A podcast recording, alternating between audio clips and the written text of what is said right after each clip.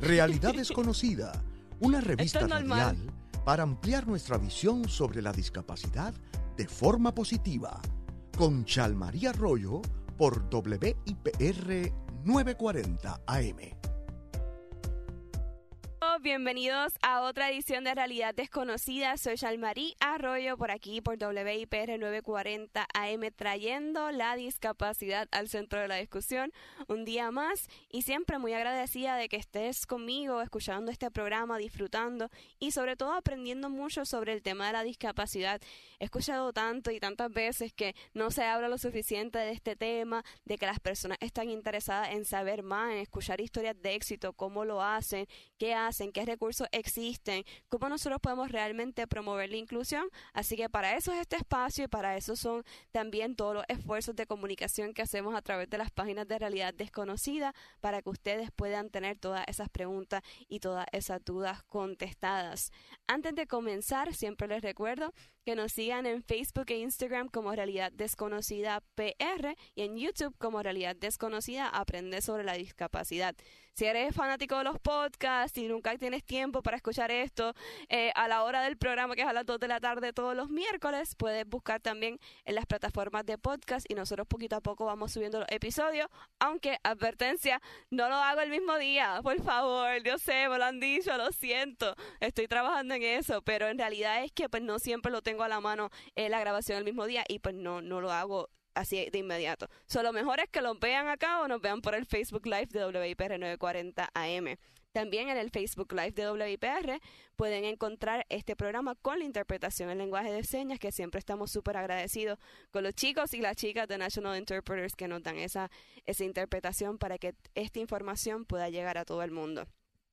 El tema de hoy es series, eh, eh, la discapacidad en series, cómo se representa este tema en las series de televisión. Al principio del año tuvimos un poquito eh, el tema con el cortometraje de, Rafael y con Vicente Castro, quien nos estuvo hablando de su película El Familión, que era de, de, personas con síndrome Down, una familia con un niño con síndrome Down, pero realmente no pudimos entrar en, cómo se representan estos personajes a profundidad dentro de las distintas series y películas.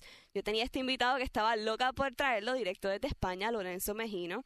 Él, escrito de, es crítico de series eh, para el Diario Vasco y otros otras publicaciones también. Es autor de La Vuelta al Mundo en 80 series y él ha visto más de 5.000 o 10.000 series. Él me dice que mucho más cuando lo entrevisté.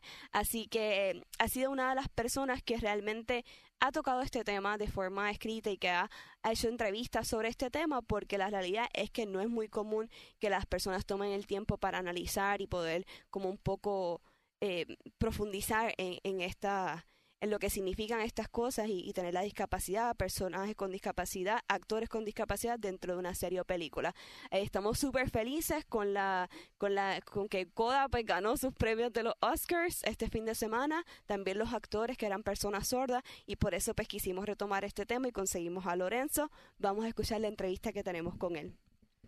Sobre todo el tema de series, cine no lo toco tanto porque hay mucha más gente que habla de cine, pero la representación en series, pero incluso es que no hay una discapacidad, hay muchas discapacidades y por eso me interesaba pues hacer artículos un poco que abarcaran todo el tema de las, de las discapacidades y la forma que se, que se adoptan en las series televisivas, porque las series tienen más larga duración, una película es una hora y media y te olvidas.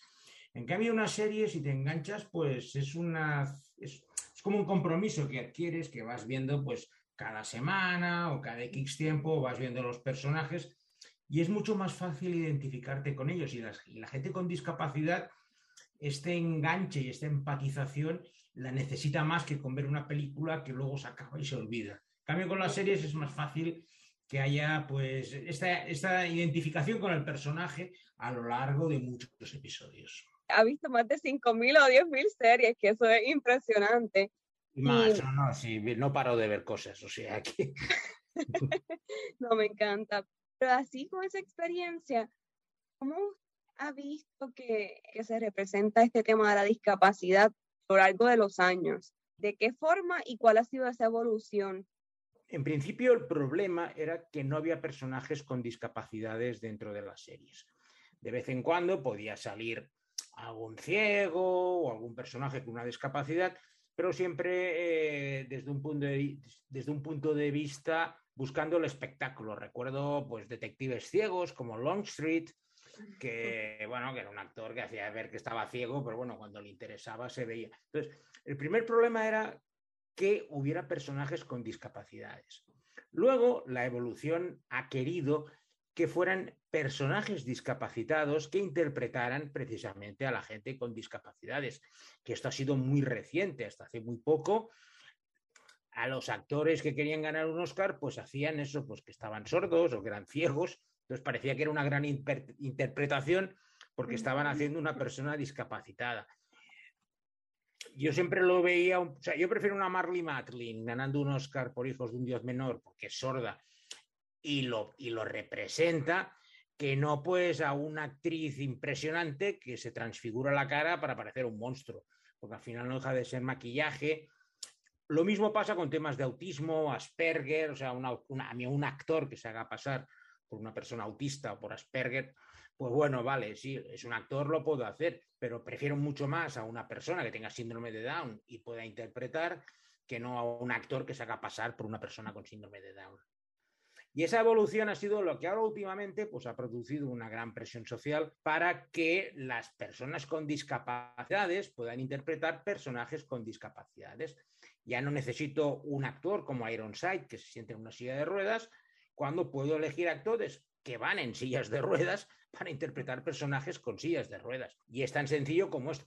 Y aparte es un tema de justicia, porque ellos no pueden hacer otros papeles, ellos no pueden levantarse y hacer otras cosas. En cambio, el actor coge, se sienta, hace el personaje de ruedas y luego se va. Tengo esta percepción de que muchas veces, sé que ha cambiado un poco, ¿verdad? Pero como que ponen a la persona con discapacidad en un papel precisamente como usted decía, de persona con discapacidad pero no es como parte necesariamente de, de, otra cosa. Si te ponen con la discapacidad, pues gira en torno a eso.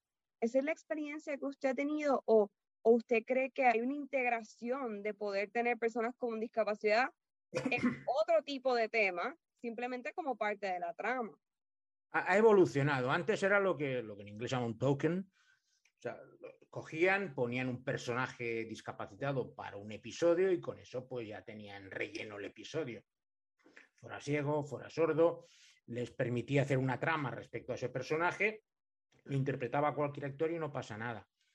Ahora, perdón, sí que últimamente hemos visto que se están creando tramas y arcos narrativos que precisamente muestran todo el desarrollo de estos personajes con sus discapacidades. El primero que recuerdo fue Life Goes On, que había un chico con síndrome de Down, pero que el actor tenía síndrome de Down y se notaba. Es, un tema de verosimilitud y de creerte al personaje. Tú puedes ver a una persona haciendo ver que tiene síndrome de Down, pero si ves a una persona que lo tiene, es que no hay punto de comparación. Y en eso, y en eso estriba precisamente en ir ganando estos puestos para estas minorías que se puedan ver representadas, porque la persona que está viendo la serie se va a ver mucho más representada si la persona tiene síndrome de Down como él, que si no, pues bueno, es un actor que se hace pasar por una persona con el cromosoma equivocado. En términos de la autenticidad de, los papeles, cuando se está representando la discapacidad en las distintas series, ¿usted cree que han logrado ser auténticos y representar? Mira, quieras o no, se nota, y te pongo un ejemplo bastante reciente. Hay una serie que se llama Into the Dark, que es una detective ciega, que, ya no es ciega, la actriz no es ciega. Pero en cambio hay un personaje secundario que cuando la vi dije, esta chica es ciega.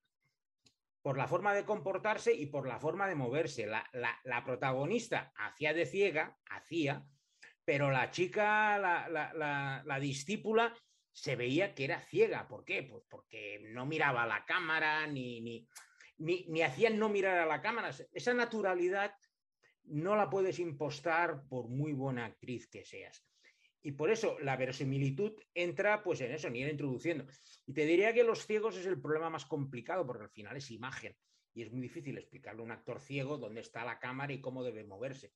El resto de discapacidades es mucho más sencillo. Los sordos, Aspergers o cualquier otro, o cualquier otro tema, pues al final ven y ven dónde está la cámara. Claro, un ciego le tienes que explicar una serie de reacciones que es incapaz de ver porque no las ha podido ver en su vida. Y en eso estriba la dificultad. Y por eso cuando veía a la chica esta haciendo pues, un papel de ciega, y, vale, si está, se nota que es ciega, y era mucho más creíble que la gran actuación de la protagonista intentando, pues eso, eh, hacer, eh, descubrir al asesino siendo, siendo evidente, pero haciéndose pasar por ciega. Claro, claro. Y ahí más o menos también iba yo, porque no solamente el factor de, de visual, ¿no? Porque, por ejemplo, yo, yo soy ciega total, pero me quedé ciega como a los 12, 13 años. y, y, una de las cosas yo que vi esa parte de esa serie, decía, Dios mío, pero es que yo nunca voy al supermercado y, pruebo la, eh, la, bebida para saber.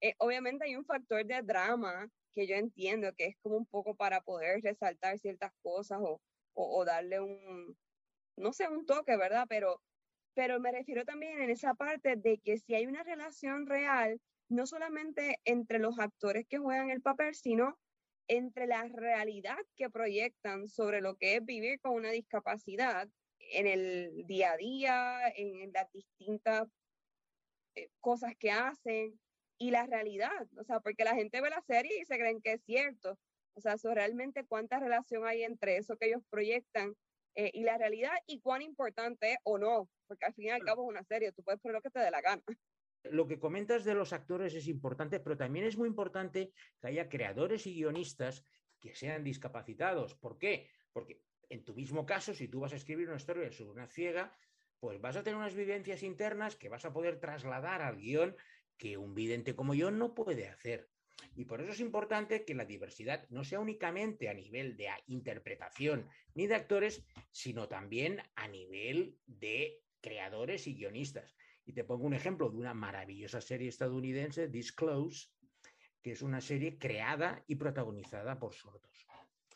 Y entonces ellos, los dos creadores, son los dos protagonistas, está en Sundance y es una serie maravillosa porque se nota que son sus historias personales, las cosas que ellos han vivido, cómo el mundo de los oyentes les trata, y esto lo han plasmado ellos, pues bueno, ellos van con su lenguaje de signos, explican, pero al ser su propia voz, narrando sus propias experiencias e interpretada por ellos mismos, tiene una autenticidad que otra serie, pues que se haga pasar por sordos, Switched to Birth es otra gran serie, bien es el mundo de sordos, y se nota que están sordos interpretando y también hay algún sordo en, el, en, la, en, la, página. Es muy importante que alguno de los guionistas tenga esa discapacidad porque sus experiencias personales no las vamos a poder ver en ninguna otra persona. Uh -huh, uh -huh. Definitivo, no lo había visto desde ese punto de vista, pero le da una, esa autenticidad que estamos hablando y esa validez a lo que realmente vive una persona. Que también, de nuevo, si uno, como dije, uno puede hacer lo que le dé la gana cuando escribe serie, un libro, porque es imaginario, pero en estos temas de minoría que ya de por sí traen consigo unos estereotipos, pues lamentablemente uno tiene que ser un tanto más cuidadoso para no perpetuar cosas que sean negativas o que no sean realidad. No, em, pero, pero mira, por ejemplo, si tú ves un guion de una serie de ciegos, inmediatamente vais a identificar, no, esto, esto es mentira, esto no es así, esto a mí no me pasa, o sea, o me pasa de esta manera o no me pasa de esta. Y esa experiencia personal es la que enriquece a los guiones. Es decir, igual para, o sea, cualquier persona que tenga una discapacidad va a leer un guion o va a escribir un guion muy diferente al que no la tenga. ¿Por qué? Porque al, al final deja, no deja de ser su carga, su problema con el que vive cada día y no es como una persona que llega, bueno, ahora voy a hacer que soy ciega dos horas, soy ciega, pero luego abro los ojos y sigo. No, Tú vas a ser ciega siempre o tú vas a ser sordo siempre. Y eso es muy importante en la representación, tanto a nivel de guion como a nivel de interpretación. Por eso te quería remarcar el tema de los guiones y de las historias, que las personas con discapacidad tienen que estar a ambos lados de la cámara, uh -huh, tanto uh -huh. escribiendo como interpretando. ¿Por qué? Porque sus experiencias pues, son inigualables. Y el ejemplo este que te he puesto de Disclose, pues no deja de ser una gran, es una gran serie de sordos hecha por sordos y protagonizada por sordos, pero la ve y todo el mundo la disfruta. Mientras usted hablaba y hablábamos de, de, esa autenticidad y demás, estoy pensando en las otras minorías, ¿verdad? Eh, acá en Estados Unidos, eh, hasta en Puerto Rico también, se habla mucho pues de la representación de las personas negras, de las mujeres, de otras culturas. ¿Realmente pasa esto de la falta de representación y la representación errónea con todo tipo de minoría? ¿Es normal que pase esto? ¿O es más, se ve más en la discapacidad? Digamos, la mayoría tiende a hacer cosas para la mayoría. Y la minoría, sea minoría racial, religiosa o de discapacidad, es una minoría. Con lo cual, siempre está en una posición inferior con respecto, con respecto a los gustos de la mayoría, porque al final la gente lo que busca es la maximización de las audiencias y bueno, y sabe que blancos, eh, heteros, lo que sea, pues habrá un 85% de la población y en cambio, gente con discapacidades son mucho más pequeñas, por lo cual es mucho más difícil que una serie que su mercado es mucho más reducido pueda interesar al resto de las personas. Y ahí está el truco. En intentar, en intentar hacer historias locales, pero con una perspectiva global. No es tan difícil, no es tan difícil hacerlo porque ya digo, mira, Coda ha ganado el Oscar y vale, yo había visto la película francesa, la americana no la he visto porque para ver un remake ya veo la original y con eso ya tengo suficiente. Pero no deja de ser una manera, pues bueno, de... Lo que pasa es que hay un problema también, que es que en muchos casos lo hacen para cubrir cuota. Es decir, la diversidad tiene que fluir naturalmente. Yo no puedo poner un personaje ciego o sordo en una serie para que me digan que ya tengo mi cuota de diversidad. Lo mismo que tampoco puedo poner un negro o un indio o lo que sea en lugar de hacer el esfuerzo de hacer historias que sí que impliquen estos colectivos, la solución fácil es hacer historias pues, para la gran mayoría y pongo uno o dos personajes que me cubran esa cuota de diversidad y con eso yo ya he cubierto el expediente y nadie me puede decir que esto es todo blanco. Entonces, no es el problema de poner un personaje con discapacidad, sino que ese personaje con discapacidad tenga una historia y esté integrada en la historia general que me estés poniendo, sea el protagonista o sea un secundario. Pero ponerlo eso para cubrir la cuota, pues bueno, también en los años 80-90 ponían un negro en las series porque había que tener un negro.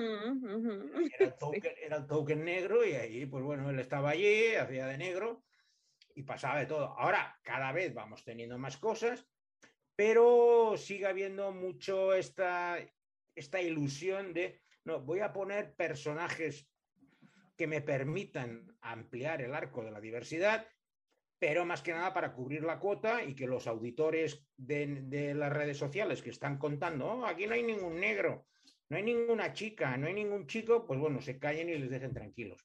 Es una salida. Me da mucha gracia y me recuerda cuando, cuando era más chiquita, más jovencita, y, uno veía las series de Disney Channel o cosas así, y entonces eran todos blanquitos, y un amigo, el mejor amiguito era negro, o sea, o algo así. o sea, era como que de, de 100 personajes en, en, en, la serie y background y, y todas esas cosas, personajes secundarios, solamente había un negrito.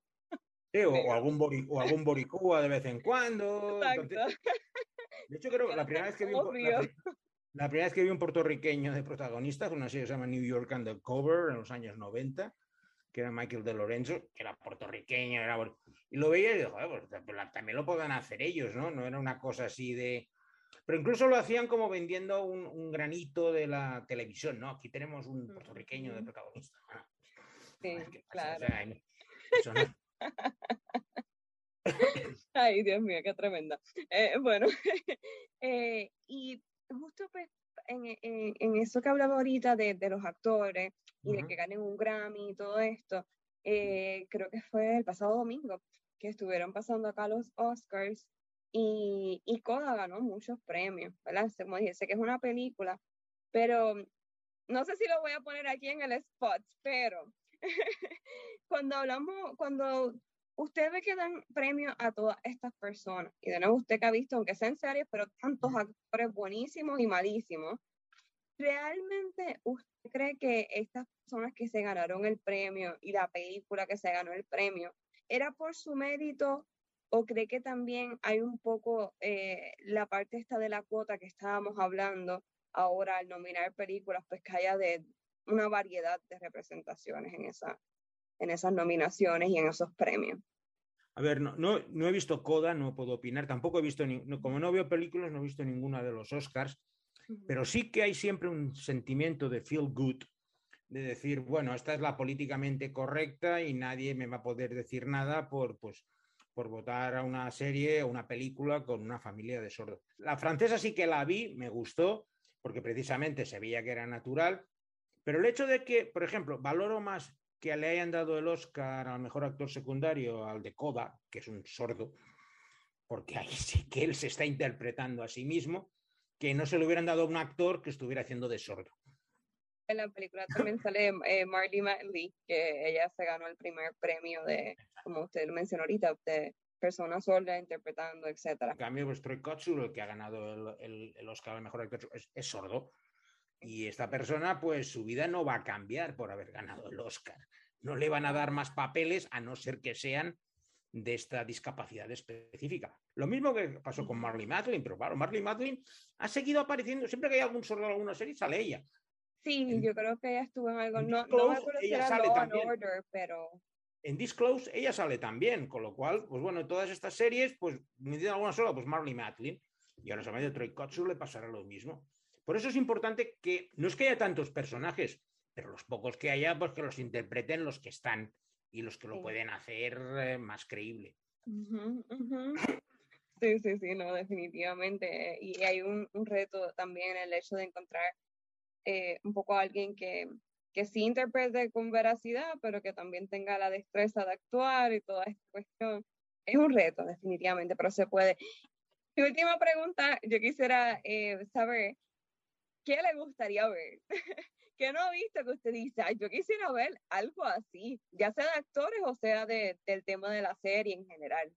Yo, mira, en esto, lo que quería haber visto, tuve la suerte de haberlo visto que es una serie que estaba en Netflix, que no sé si está ahora aún, se llama Team Chocolate, que es una historia de seis chavales con síndrome de Down, por actores con síndrome de Down, que por una serie de historias acaban haciendo un viaje desde Bruselas hasta el Kosovo para buscar a la novia de uno de ellos. O sea, la belleza de esas imágenes que los veías, que estaban ahí pasándoselo en grande, viajando de arriba a abajo, porque al final son personas como cualquier otra, tienen una discapacidad, pero se ríen, quieren, se destrozan, o sea, sufren, no dejan de ser unas personas como cualquier otras, pero que los prejuicios de la mayoría de la gente pues los, los deja como arrinconados. Y por eso esta serie, es una serie belga, el Team Chocolate, me, me, llegó en lo más hondo porque, bueno, esto es lo que se tiene que hacer con gente con discapacidad, mostrarles tal como son, sin edulcorar, sin buenismos, que también es otro de los problemas, sin mostrarles como grandes seres. Bueno, hay algunos que son buenos gente y otros que son mala gente, como en todos los colectivos. Y en esa riqueza de personajes es donde tiene que ir la diversidad. Hay que evitar, que también es otro de los problemas de, ay, pobrecito, esta discapacidad, siempre es una buena persona. Porque, claro, suficiente carga tiene con su discapacidad. No, a ver, y no pasa nada, puede ser un gran personaje entonces es como, es como una doble moral, dice, bueno, si tengo que poner a alguien, pues, pues tiene que ser buen chico.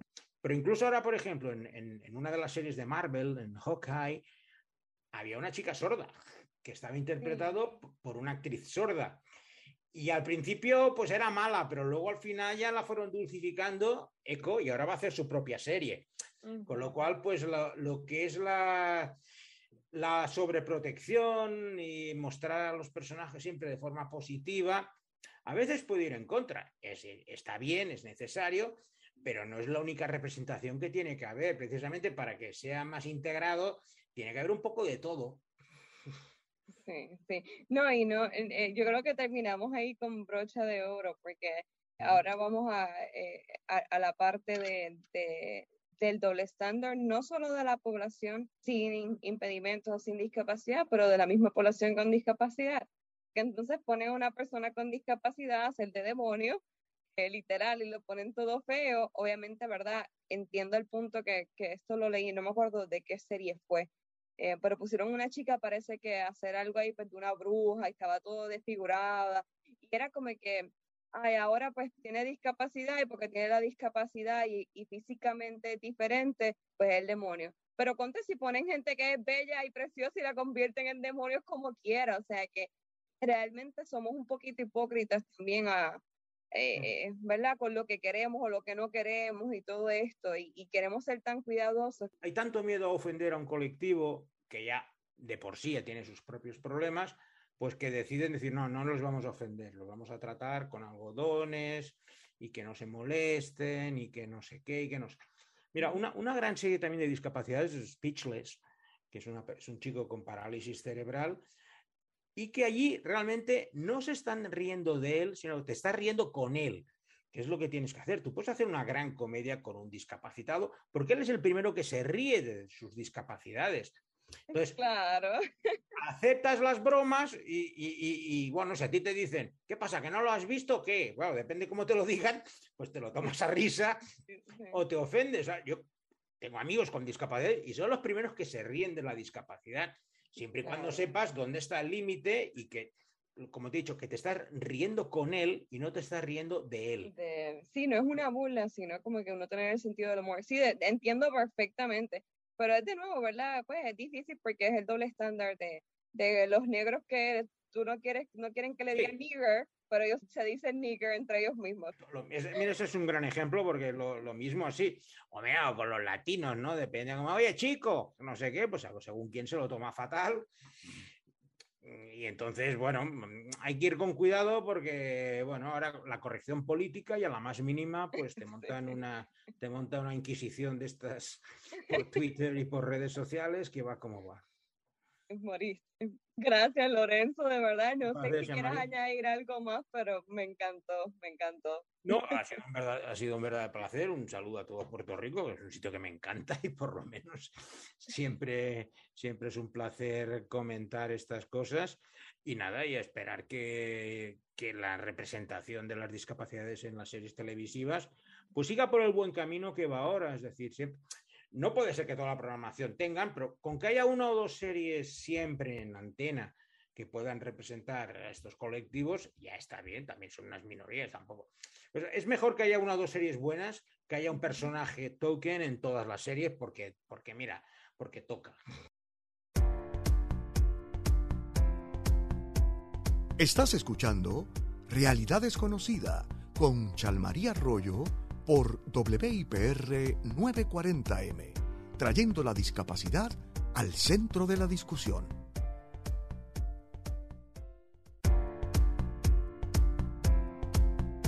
Tú no tienes límites.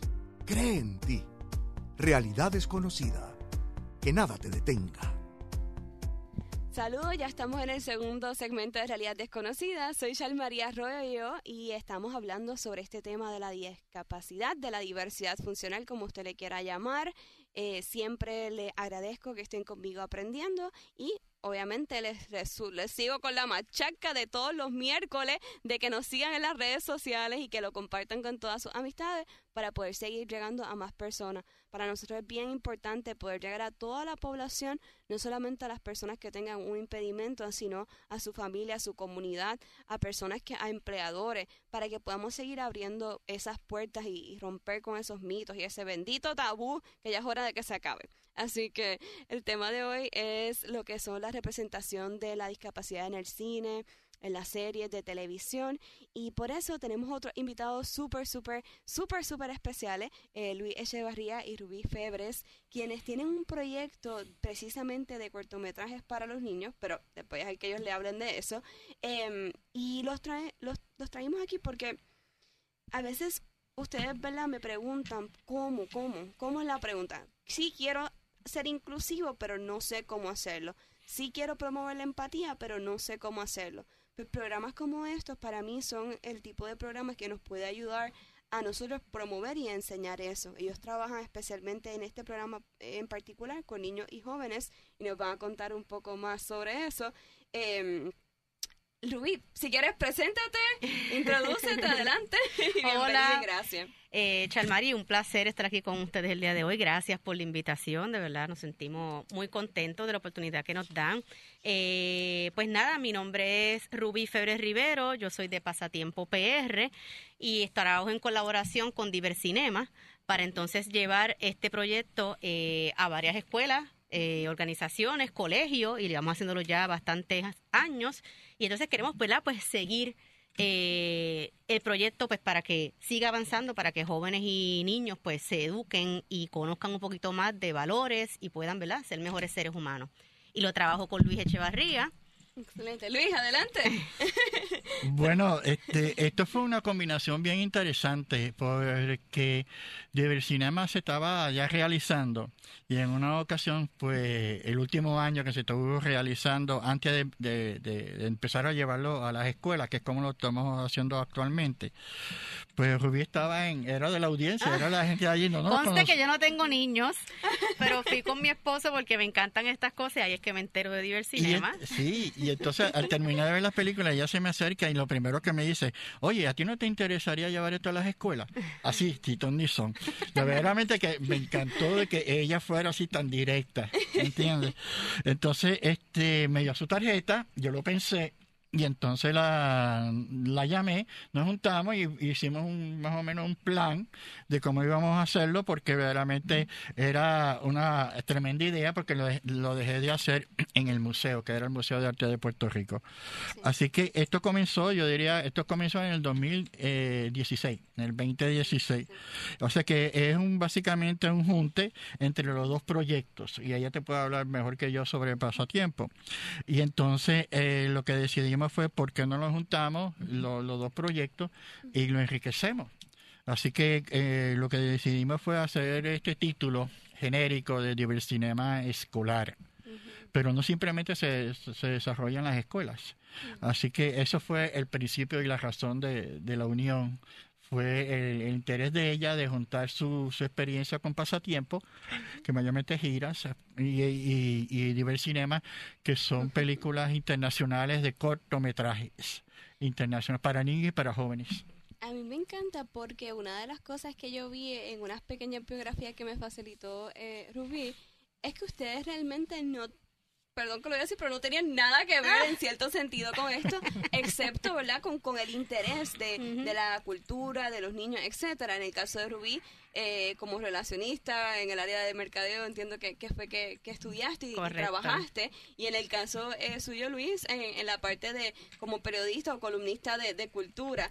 Y sí, pues los temas que tocaba, por lo que me, me facilitó Rubí, sí trabajaba con cómo fomentar esto a los niños, pero pero no era como que directamente ustedes estudiaron para hacer esto, ¿no? Em, so, ¿Cómo ustedes como que hicieron ese salto o, cómo se, se, fue dando ese camino hasta llegar a ese proyecto? Porque lo traigo porque yo pienso a veces en las personas, ¿verdad? Que tienen unas metas trazadas profesionales, eh, pero pueden hacer proyectos que sean significativos como esto eh, si se lo proponen, ¿verdad? Y que tengan un impacto social. Claro.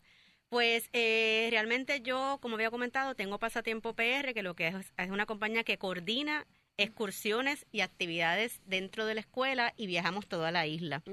Entonces, eh, yo trabajé, ¿verdad?, en mercadeo y publicidad por alrededor de unos 20 años. Entonces, comienzo la compañía y ahí cuando se conozco a Luis, pues ahí digo, esto está excelente para llevarlos a la escuela. Mi pasión siempre han sido los niños y la isla de Puerto Rico.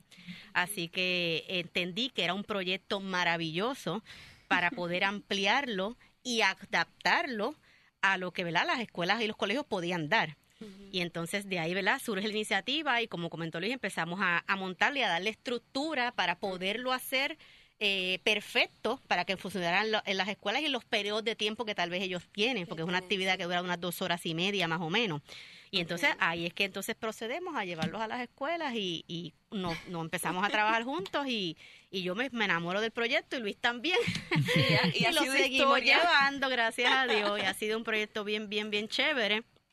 Y, y es como involucrar el cine como una herramienta para que los niños aprendan, que es una excelente herramienta, este, y los diferentes ¿verdad? Eh, formas que tiene de llevar el cine. Así que esa es la forma entonces en que logramos montar el proyecto. Ya me hablaron un poquito, ¿verdad?, de cuál es el propósito y cómo es el currículo y eso, pero quisiera que me den más detalles de cómo se ve esto en el salón de clases. O sea, cómo, cuáles son los pasos o la experiencia que tienen los estudiantes cuando cuando ustedes llegan al salón y le traen toda esta experiencia cinematográfica. hay que entender que verdaderamente las películas que se presentan son películas educativas. okay, por eso es que está esto, esto de, de, de los niños y los jóvenes porque para mí es bien importante utilizar el arte, y en este caso el, cine, eh, de forma que fuera un recurso eh, para la educación y la evolución y el desarrollo del niño y la niña como persona. Okay. Entonces las películas son escogidas principalmente que den una enseñanza. Al dar una enseñanza, pues se adapta muy fácil a llevarlos a las escuelas. Y entonces lo que hacemos básicamente es tenemos que contactar las escuelas y que ellas estén interesados, especialmente contactar a los profesores o las profesoras. Eso es lo principal, que son lo, verdaderamente lo que tienen los niños en el salón de clase, que son los profesores. Así que es, nosotros hacemos ese contacto y si ellos tienen interés, pues hacemos contacto y, hacemos el, eh, el junte, básicamente al llegar allí, pues nosotros proveemos, o a menos que la escuela provea, pues el proyector, la pantalla, el sistema de sonido, que ahora nosotros proveemos eso, y nosotros proveemos los materiales de arte que pueden ser papel de estraza y los crayones que ellos van a dibujar, que eso es parte del proyecto, porque el proyecto se divide en cuatro partes y eso ahorita Rubí te va a explicar cuáles son las partes que, que se desarrolla este proyecto en las escuelas y no simplemente en escuelas, en, comunidades, o, este, de organizaciones comunitarias o, actividades que también usan para fundraising, para o sea, una actividad especial que ellos quieren y traen y traen este proyecto. Eh, y son temas bien diferentes ahorita vamos a hablar sobre las películas que, este, que, enseñamos. Así que eh, está dirigido mayormente pues a, niños de, yo diría, de 5 a, a 18 años. Están completas, ya las películas están unas al lado de la otra. Son una son de este 60 minutos de película. Pueden haber hasta 12 películas en, una proyección. Eh, son diferentes eh, tiempos cada, cada una de ellas y diferentes estilos. Así que es bien divertido por ese lado, porque no se no se aburren, porque la próxima película es algo totalmente diferente y la otra es bien diferente y la otra es bien diferente, pueden ser animación, puede ser un documental o puede ser ficción o, puede ser una combinación de las dos. Este y diferentes, o sea, es algo bien innovador. Yo diría que esto es algo bien innovador en la educación en, eh, eh, para el desarrollo de los niños y las niñas. Y como yo siempre he venido de esa trayectoria de las artes, llevar el arte a los niños, pues para mí fue bien, pues cuando Rubí se acerca y me dice, vamos a llevarlo a la escuela, y dice, pues chévere, esta es tremenda idea, pues vamos a hacerlo. Así que fue eh, algo que ya era como una, una parte de, de, un cambio, una evolución, una transformación del proyecto, a juntarse con otro proyecto, y verdaderamente que ya llevamos, ya, yo diría, cinco o seis años juntos, algo así por el estilo. Qué bien, qué bien. Y cuando dices película, algo que quería aclarar para las personas, mm. ¿verdad? Es que son cortometrajes, por lo que por lo que ustedes me, explicaron. Que entonces esa hora completa, por eso es que son tantas, porque uno escucha 12 películas y la gente, ¿qué? sí, Exacto. Pero son cortometrajes y también eso le da la, la... Yo pienso que es bueno para los niños y jóvenes porque estamos en un mundo en donde ellos todo lo quieren rápido y lo que ven son videos de 30 segundos, 3 minutos en, redes sociales, ese tipo de cosas en YouTube. Este, que yo creo que es una buena forma de, de presentar estos paroles. Pero háblame un poco más sobre eso. ¿Cómo ustedes presentan ese material una vez ya se proyectan las películas o los cortometrajes? ¿Y cómo promueven la discusión entre los niños? Porque son temas pues, de culturas distintas, de etnias, de nada, de distinto, como que cosas que ellos no están acostumbrados a, escuchar todo el tiempo. Correcto. Pues la actividad comienza, una actividad de dos horas y media aproximadamente y tiene cuatro partes. La primera parte es que explicamos un poco lo que es el género de cortometraje, pues porque los estudiantes, los jóvenes, incluso hasta los adultos, no están acostumbrados a este género. Son películas cortas que duran de un minuto a 30 minutos. Eso es un cortometraje. Entonces hablamos un poquito de ese tema para que ellos puedan entender qué es lo que van a ver. Luego de eso, entonces pasamos a las 60 minutos de película, que como ¿verdad? ustedes bien dicen, son de 10 a 12 películas, pero son películas cortas. La más corta puede tener un minuto y la más larga puede tener 15. Estas películas, como comentó Luis, pueden ser animadas, pueden ser personas, pueden ser caricaturas, combinación de las dos. Cada una son de diferentes países del mundo y llevan enseñanzas y mensajes de valores como por ejemplo empatía, eh, respeto a la naturaleza, a los mayores, a las personas con discapacidad, a la raza. También tenemos amabilidad, responsabilidad, paciencia, gratitud. Son como, ¿verdad? Enseñamos todos estos valores a los niños a través de estas películas que vienen de diferentes partes del mundo. Luego entonces de eso eh, pasamos a la tercera parte, que ya es una parte más de dinámica. Y ahí lo que hacemos es que ayudamos a los estudiantes, realmente son ellos los que lo hacen, a ubicar el país de cada película en un mapa del mundo. Así, ¿verdad? Pues los estudiantes van conociendo, ¿verdad? Por ejemplo, Argentina, Paraguay, Brasil, donde, ¿verdad? Se ubica ese país en el mundo. Pasamos entonces a la segunda dinámica, que ahí comenzamos ¿verdad? A, a, involucrar a los niños en una conversación para hablar sobre los temas y lo que aprendieron de las películas. Y la cuarta parte y el final del taller es lo que conocemos como piso de papel, que entonces le damos este tiempo a los participantes para que se expresen se les pone un papel de estrazas en el piso, se hace individualmente y el estudiante tiene la oportunidad de escribir o de dibujar lo que le impactó de la película. Entonces ahí cubrimos prácticamente todas las áreas en cuanto a lo que es la enseñanza de valores, taller, dinámica, que se desenvuelvan, que se expresen, todo basado alrededor de estas películas. De verdad que me fascina, me hubiese encantado tener algo así en, en la high school. ¿Cómo, ¿Cómo ha sido no solo ya, ya ¿verdad? hablamos un poco de la dinámica, de cómo se da, pero cómo ha sido la acogida de los estudiantes, eh, cuál ha sido ese reto más grande que han encontrado, qué tema se les ha hecho quizás difícil, que ustedes ven que, ¿verdad? Pues que ellos quizás no entiendan o, no sé, ustedes me dicen de su experiencia, ¿verdad? ¿Cómo ha sido? Bueno, eh, esto del reto, yo diría que básicamente es encontrar la selección de las películas, porque son bien buenas, son películas eh, de diferentes temas y todos son de enseñanza, como está hablando Rubí. Es que películas tú vas a escoger para hacer la selección la programación, o sea, qué, película viene detrás de la otra, ese tipo, eso es un reto.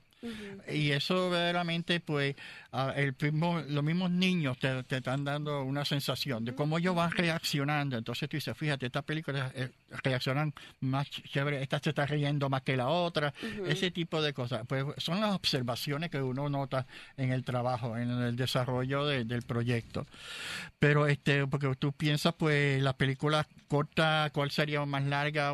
porque son diferentes tamaños, pero como todos tienen una, ah, una diversidad de, enseñanza, pues verdaderamente pues tú quieres cubrir todos los, todos los puntos que tú deseas. O sea, yo diría, fíjate, en una, para mí una de las cosas fue bien interesante fue en la, en la parte del dibujo, ¿ok? Porque ellos mayormente dibujan algún símbolo o algo de las películas que vieron, ¿ok? y en, un caso en una escuela, a mí me, sorprendió que esta niña no, no fue a dibujar.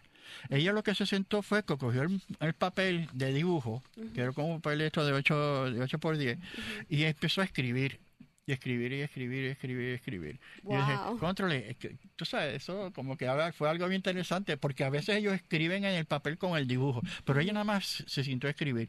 Y entonces ella se acerca y me dice, mira, yo, yo quiero leer esto, lo que yo acabo de escribir.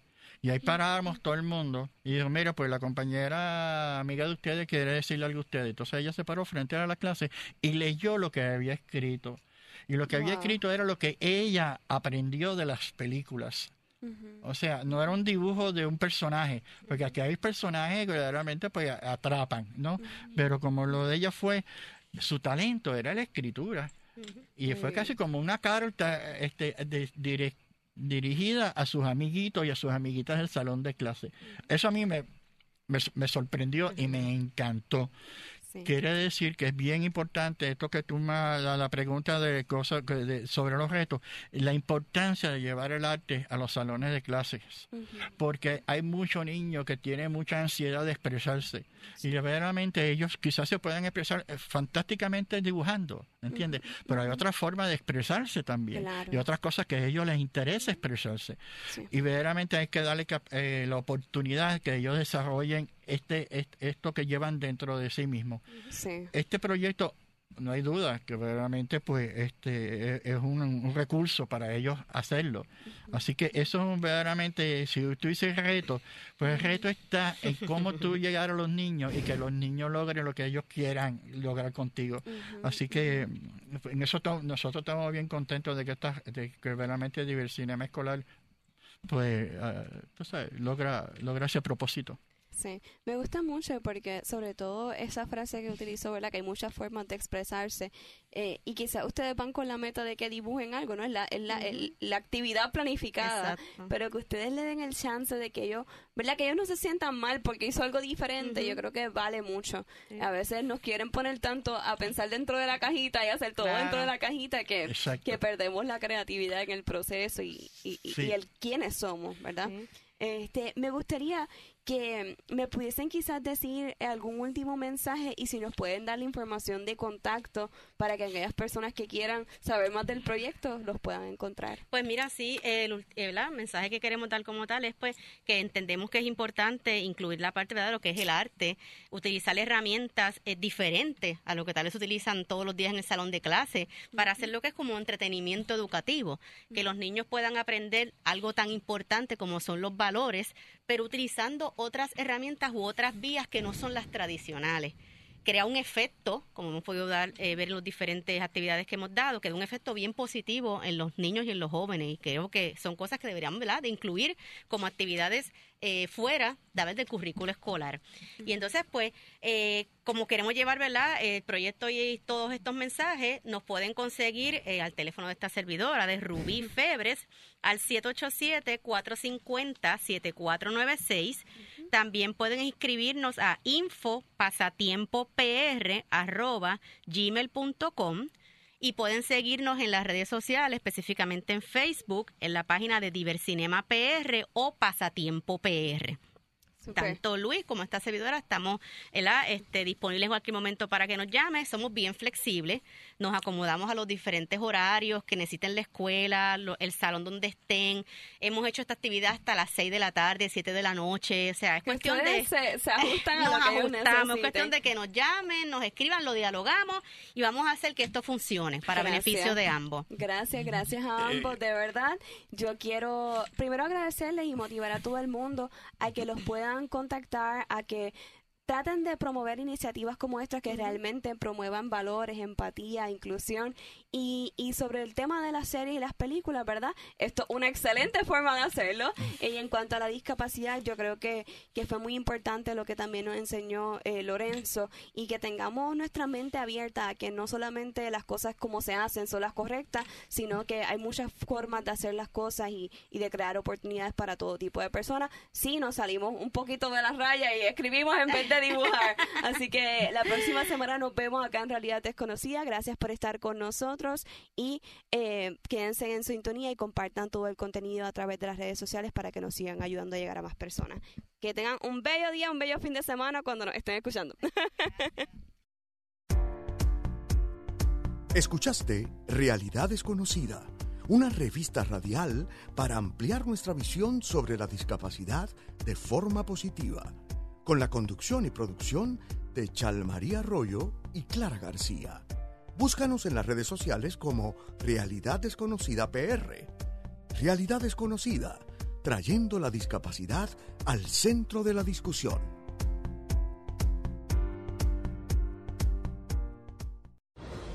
Las opiniones expresadas en el pasado programa no son necesariamente las del personal que labora en esta emisora.